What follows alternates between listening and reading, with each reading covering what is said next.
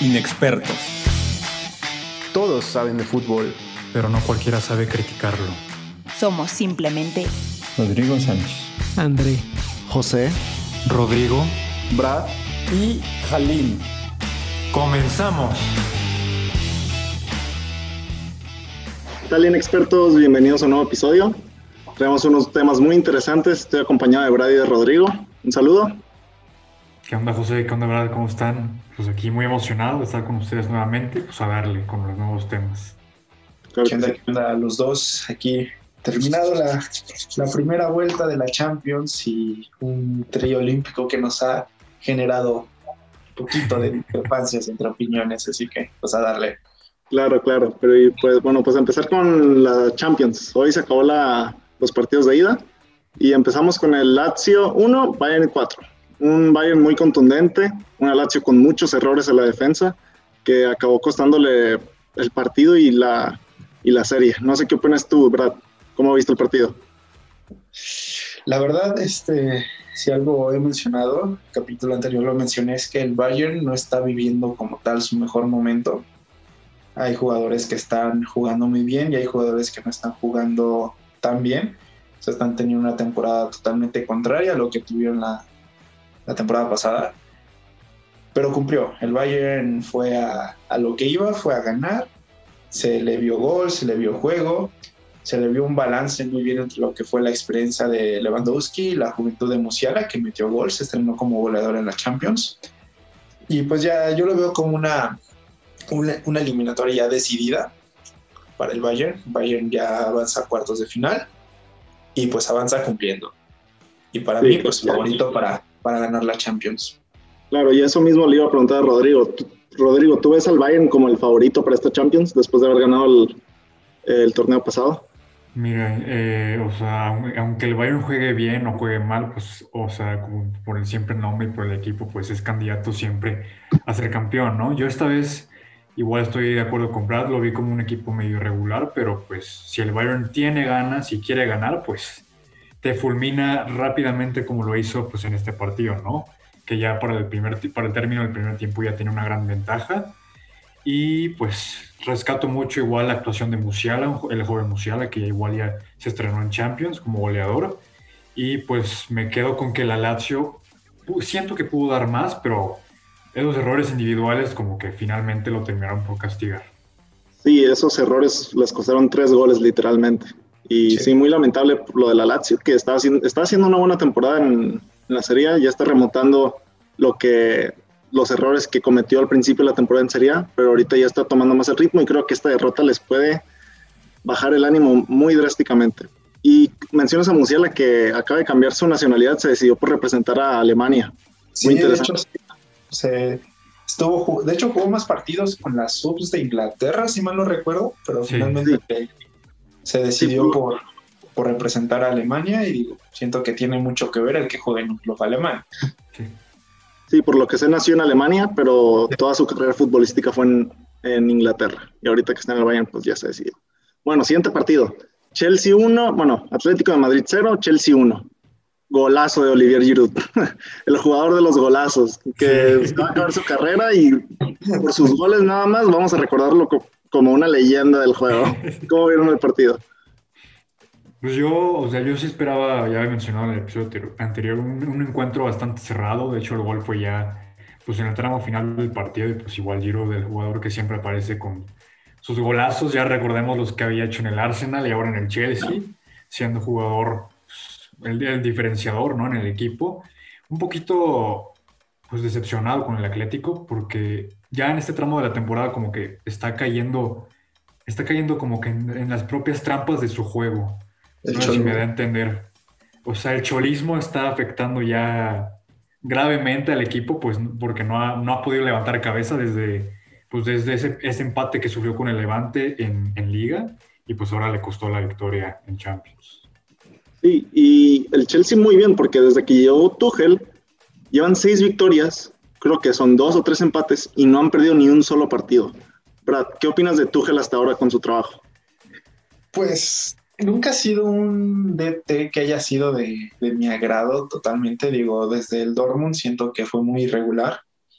Y en Francia con el PSG, teniendo una plantilla de otro mundo, de primer nivel, pro, promedió poco más de dos puntos por partido. Siento que tenía la plantilla para pues arrasar de manera estrepitosa, así como lo, lo, lo hizo el Bayern en Alemania. Y se queda ahí, ¿sabes?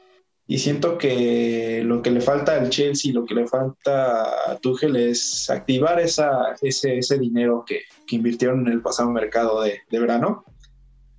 Todo el dinero que, que, que, están, que gastaron el verano pasado, pues está ahí, está sin moverse, no está resolviendo partidos, no está haciendo nada. Porque para que Giroud, que tiene 35 años, sea tu mayor goleador en todas las competencias, que es un troncazo, la verdad yo siempre he visto, he dicho que es un troncazo, que se saque unas joyas con la que se echó en, en, el partido pasado, pues sí, es un hecho, pero sigue siendo un troncazo, o sea, no es un jugador rápido, es un jugador que te desequilibre, sabe jugar de espaldas, y se lo, se lo, se lo respeto totalmente, es un jugadorazo de espaldas, pero algo le falta al Chelsea y siento que a pesar de que le ganaron el partido al Atlético, no les va a alcanzar para seguir avanzando en Europa ni con la racha que tiene Tuchel y tanto en Europa como en Liga se tienen que poner las pilas y no se van a quedar ahí a medias. Muy cierto. Giroud no, Giroud no te va a resolver todos los partidos. Claro, claro. Pues veremos cómo le va a Tuchel en su temporada, a ver si es esta, este paso por su carrera es hora de redimirse a sí mismo y si el Atlético levanta. Bueno, siguiente partido. Tenemos el Borussia Mönchengladbach 0, Manchester City 2. Este, ¿Cómo vieron ese partido? Eh, ¿Qué les pareció, Rodrigo? Pues, así, pues en pocas palabras, yo siento que el Manchester City cumplió con su papel, la verdad. Se esperaba una victoria clara por, pues, debido al, momento en el que está viviendo el, el equipo, ¿no? Y pues, pues, fue un partido medio, un poquito tedioso, honestamente, pero pues una buena actuación por parte de todos los jugadores de Manchester City y más que nada opacada por, por un planteamiento, un planteamiento medio extraño por parte del Mönchengladbach y pues en especial tomando en cuenta la situación en la que se encuentra su técnico, ¿no? que ya básicamente la siguiente temporada este, formará parte del Borussia Dortmund y pues siento que eso los va a afectar a largo plazo en el, en el aspecto anímico. Claro, muy cierto. Y un Manchester City que lleva 19 victorias al hilo. 19. Este, creo que estamos viendo el mejor momento del Manchester City hasta ahora de Guardiola, aunque todavía le falta ganar títulos esta temporada porque ya tiene un historial de ganar títulos, claro.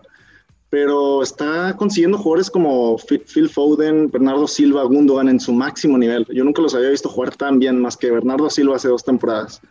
Eh, ¿Cómo ves a este Manchester City, Brad? ¿Crees que pueden contenderle el título de la Champions League al Bayern Múnich?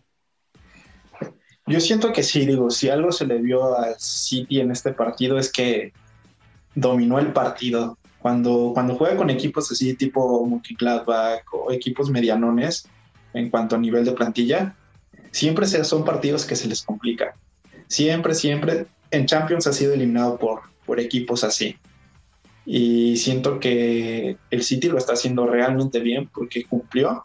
Se le vio un equipo a mitad de revoluciones, a medio gas, pero cumplió. Con eso les bastó. Y como tú dices, este, el nivel que se está cargando Gundogan, que se está cargando Silva, que se está cargando Foden, están sacando muchísimos puntos y muchísimos partidos valiosos para, para el City, que aunque me duela, ya que soy hincha de, de United, lo más seguro es que, que sea campeón este, esta temporada la Premier y pues a ver si ya se les hace la, la Champions, que vean, van, van, van como contendientes fuertes. Claro, claro, es casi inevitable el título de Premier League. Pero moviéndonos al último partido de esta jornada, el, el, Real Madrid 1, Atalanta 0. Un gol muy polémico y un Real Madrid muy flojito.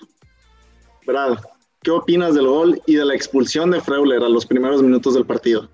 No, no, no, yo estaba, estaba viendo el partido cuando sale la barrida de Freuler y sacan la roja y es como de la UEFA haciendo la UEFA, favoreciendo como siempre a, al Real Madrid. O sea, increíble, realmente increíble lo que está pasando en el Madrid. Te están jugando con una alineación medio extraña, lo único que tienes bien plantado es, es, el, es el medio campo, pero tienes a Isco jugando como de un falso 9, punta, centro ofensivo, no sé, está, está muy, muy extraño. Y pues finalmente para, para que el Madrid haya metido su único gol del partido por un defensa al minuto 86, teniendo un jugador más, habla mucho de que si no hubiera sido por la roja, chance se les hubiera ido el partido. Así de fácil, así de sencillo. El Madrid anda muy mal, es un hospital. Y pues tienen que ponerse las pilas con los jugadores que tienen porque están muy limitados de plantilla. Y si esos jugadores no, no sacan la casta del equipo blanco, pues van a fallar, se les va a ir todo. Claro, pero muy admirable lo del Atalanta, ¿eh? que aún con un jugador menos dieron un gran partido, se pusieron a la altura del Real Madrid, pero no sé cómo lo veas tú, Rodrigo. ¿Cómo viste este Atalanta? Para Pues el- igual- de cara a la siguiente, al partido de vuelta. Pues partiendo desde esa expulsión que para mí tampoco era, no era último, no era último hombre y pues no era ocasión clara de gol. Pues ese, esa roja cambió todo el partido, pues además añadiéndole la lesión de Dugan Zapata, que para mí es pues, el jugador más po- potente y, y, pues eh, fuerte de la plantilla, ¿no? Y pues sí, el Real Madrid se ha visto flojito en los últimos partidos con una alineación, como decía ahora, pues medio, medio llena, llena de parches, con Isco jugando de falso 9 o centro delantero, la verdad no sé qué posición estaba jugando. Y pues igual que el lateral, que, la, que, un- que tu lateral meta gol en el minuto 86, pues, pues, o sea, marca mucho pues, lo que está pasando en, la- en la- en el club, ¿no? Pero igual, muy, muy buen papel de del Atalanta, de hecho sí tuvo sus ocasiones claras de gol. Claro. Y pues esperemos que el partido de vuelta cuente con, con, sus, con, todas sus, con todas sus estrellas y que pueda remontar el partido. Yo, yo creo que sí es posible. Sí, sí, sí. Y bueno, con eso cerramos los partidos de Champions League, la jornada que deja mucho que desear para la siguiente, para la siguiente ronda de partidos de vuelta.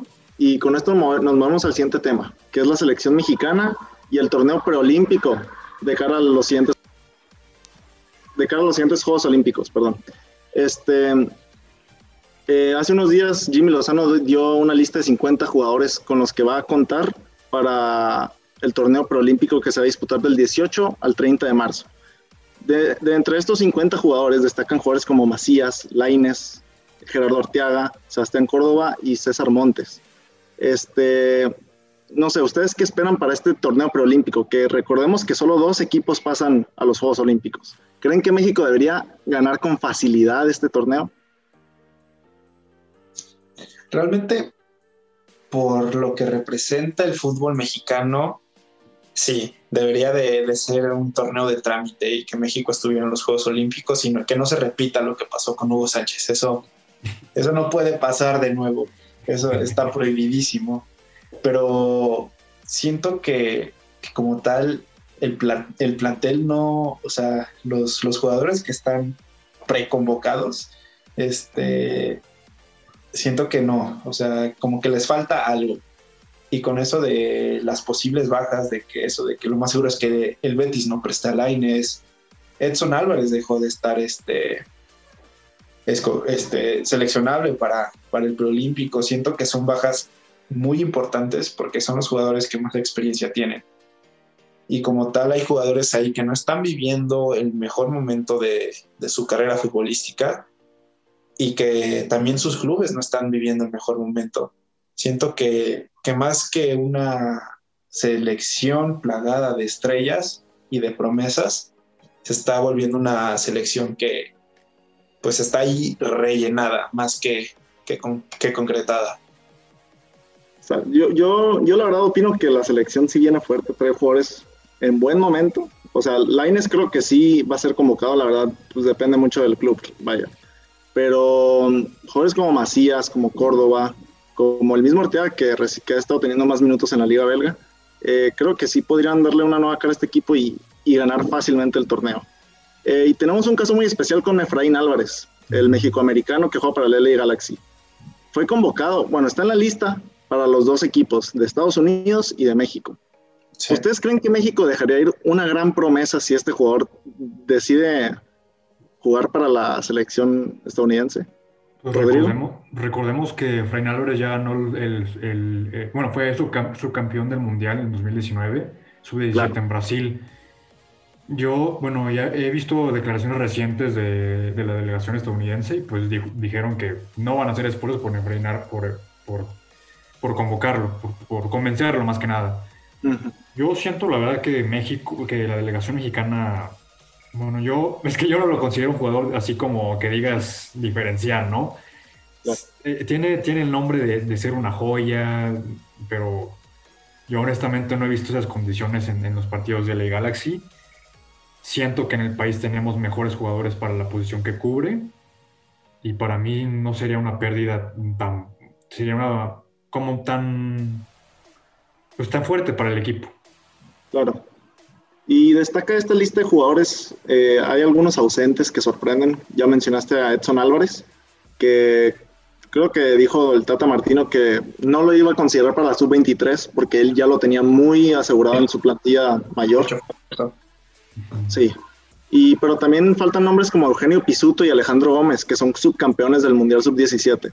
Este, ¿Ustedes creen que haga falta algún otro nombre que no, que no esté en la lista? ¿O algún nombre que, que, que se les ocurra en este momento que creen que debería estar en estos Juegos Olímpicos? Pues yo te puedo decir quiénes no deberían estar, bueno, desde mi- en mi Sí. opinión. La verdad es que sí. Este, hay mu- muchos jugadores de, de medio pelo, la verdad, pero al final del día va a ser una lista mu- mucho más corta de estos 50 jugadores que es como una preselección y veremos cómo les va en el torneo. En el Sí, o torneo, perdón, Realmente es mucho lo que, lo que dije al inicio. Siento que es una, es una preselección bastante parchada. Sí. Porque como tal, este, no hay, o sea, no es como en años anteriores que teníamos tantas figuras, por así decirlo, medio infladas por la prensa, pero a final de cuentas, figuras de, de ese rango de edad. Y por sin mencionar lo que dijiste, el caso de Pisuto, que teniendo buenas actuaciones en, en las inferiores de Pachuca, con una lesión terrible, una ida a Francia que de momento no le está resultando en el mejor de los casos. Siento que, que también es mucho esa parte de, de, un de los futbolistas intentando tomar decisiones apresuradas. Y pues finalmente va a ser, van a ser los, los chavos los que nos representen, así que pues esperemos lo mejor y que sean los mejores los que se queden en, en el equipo, en la selección oficial. Así es. En México, el grupo de México para este torneo preolímpico consiste de Estados Unidos, Costa Rica y República Dominicana. Pasan dos de grupo y en el otro grupo está Canadá, Honduras, El Salvador y Haití. Así que en realidad los únicos dos equipos fuertes son México y, y Estados Unidos. O sea, ellos Sí. deberían de ir al- a los Juegos Olímpicos, pero pues veremos si no hay sorpresas. Sí, Y por último, ¿por qué no, por qué no me dan cada, quien- cada uno de ustedes dos eh, sus tres refuerzos que llevarían para estos Juegos Olímpicos? Empiezo con los míos. Yo llevaría a Carlos Vela, Héctor Herrera y un portero. Un portero ya sea Guillermo Ochoa, Chuy Corona, Talavera. ¿Ustedes quiénes llevarían? Una muy buena pregunta. A ver, primero tú, Rodrigo. Pues yo creo que desde primero porteros me llevaría a Chuy Corona. Ya tiene experiencia en, en- pues, en ese ámbito y me parece un muy buen portero. No está pasando por su mejor momento, pero pues, está siempre para apoyar la portería. Después le quitaría al Tata a Edson Álvarez, cueste lo que cueste, porque me parece que es esencial en la media de la selección mexicana. Y también a Carlos Vela. Sí. Sí, Carlos Vela. No, yo, yo concuerdo con Carlos Vela, siento que no tenemos mejor delantero, ahorita matador en el área, Carlos Vela. Me iría por el Tecatito, realmente me iría por el Tecatito, porque es un jugador que te resuelve cualquier posición por la banda, o sea, lo metes de lateral, te resuelve de medio, te resuelve de extremo, te resuelve, así que siento que es un jugador ba- bastante, bastante versátil. Y Ah, ¿quién más podría ser? Y concuerdo contigo, José, me llevaría a Herrera. Realmente me llevaría a Herrera. Siento que le aporta al medio campo todo lo que le hace falta al medio campo de México. La verdad es que sí. Y con esto cerramos el, este episodio de, de nuestro podcast. Espero les haya gustado mucho, inexpertos. Nos vemos en el siguiente episodio. Muchas gracias. Hasta luego. Hasta luego.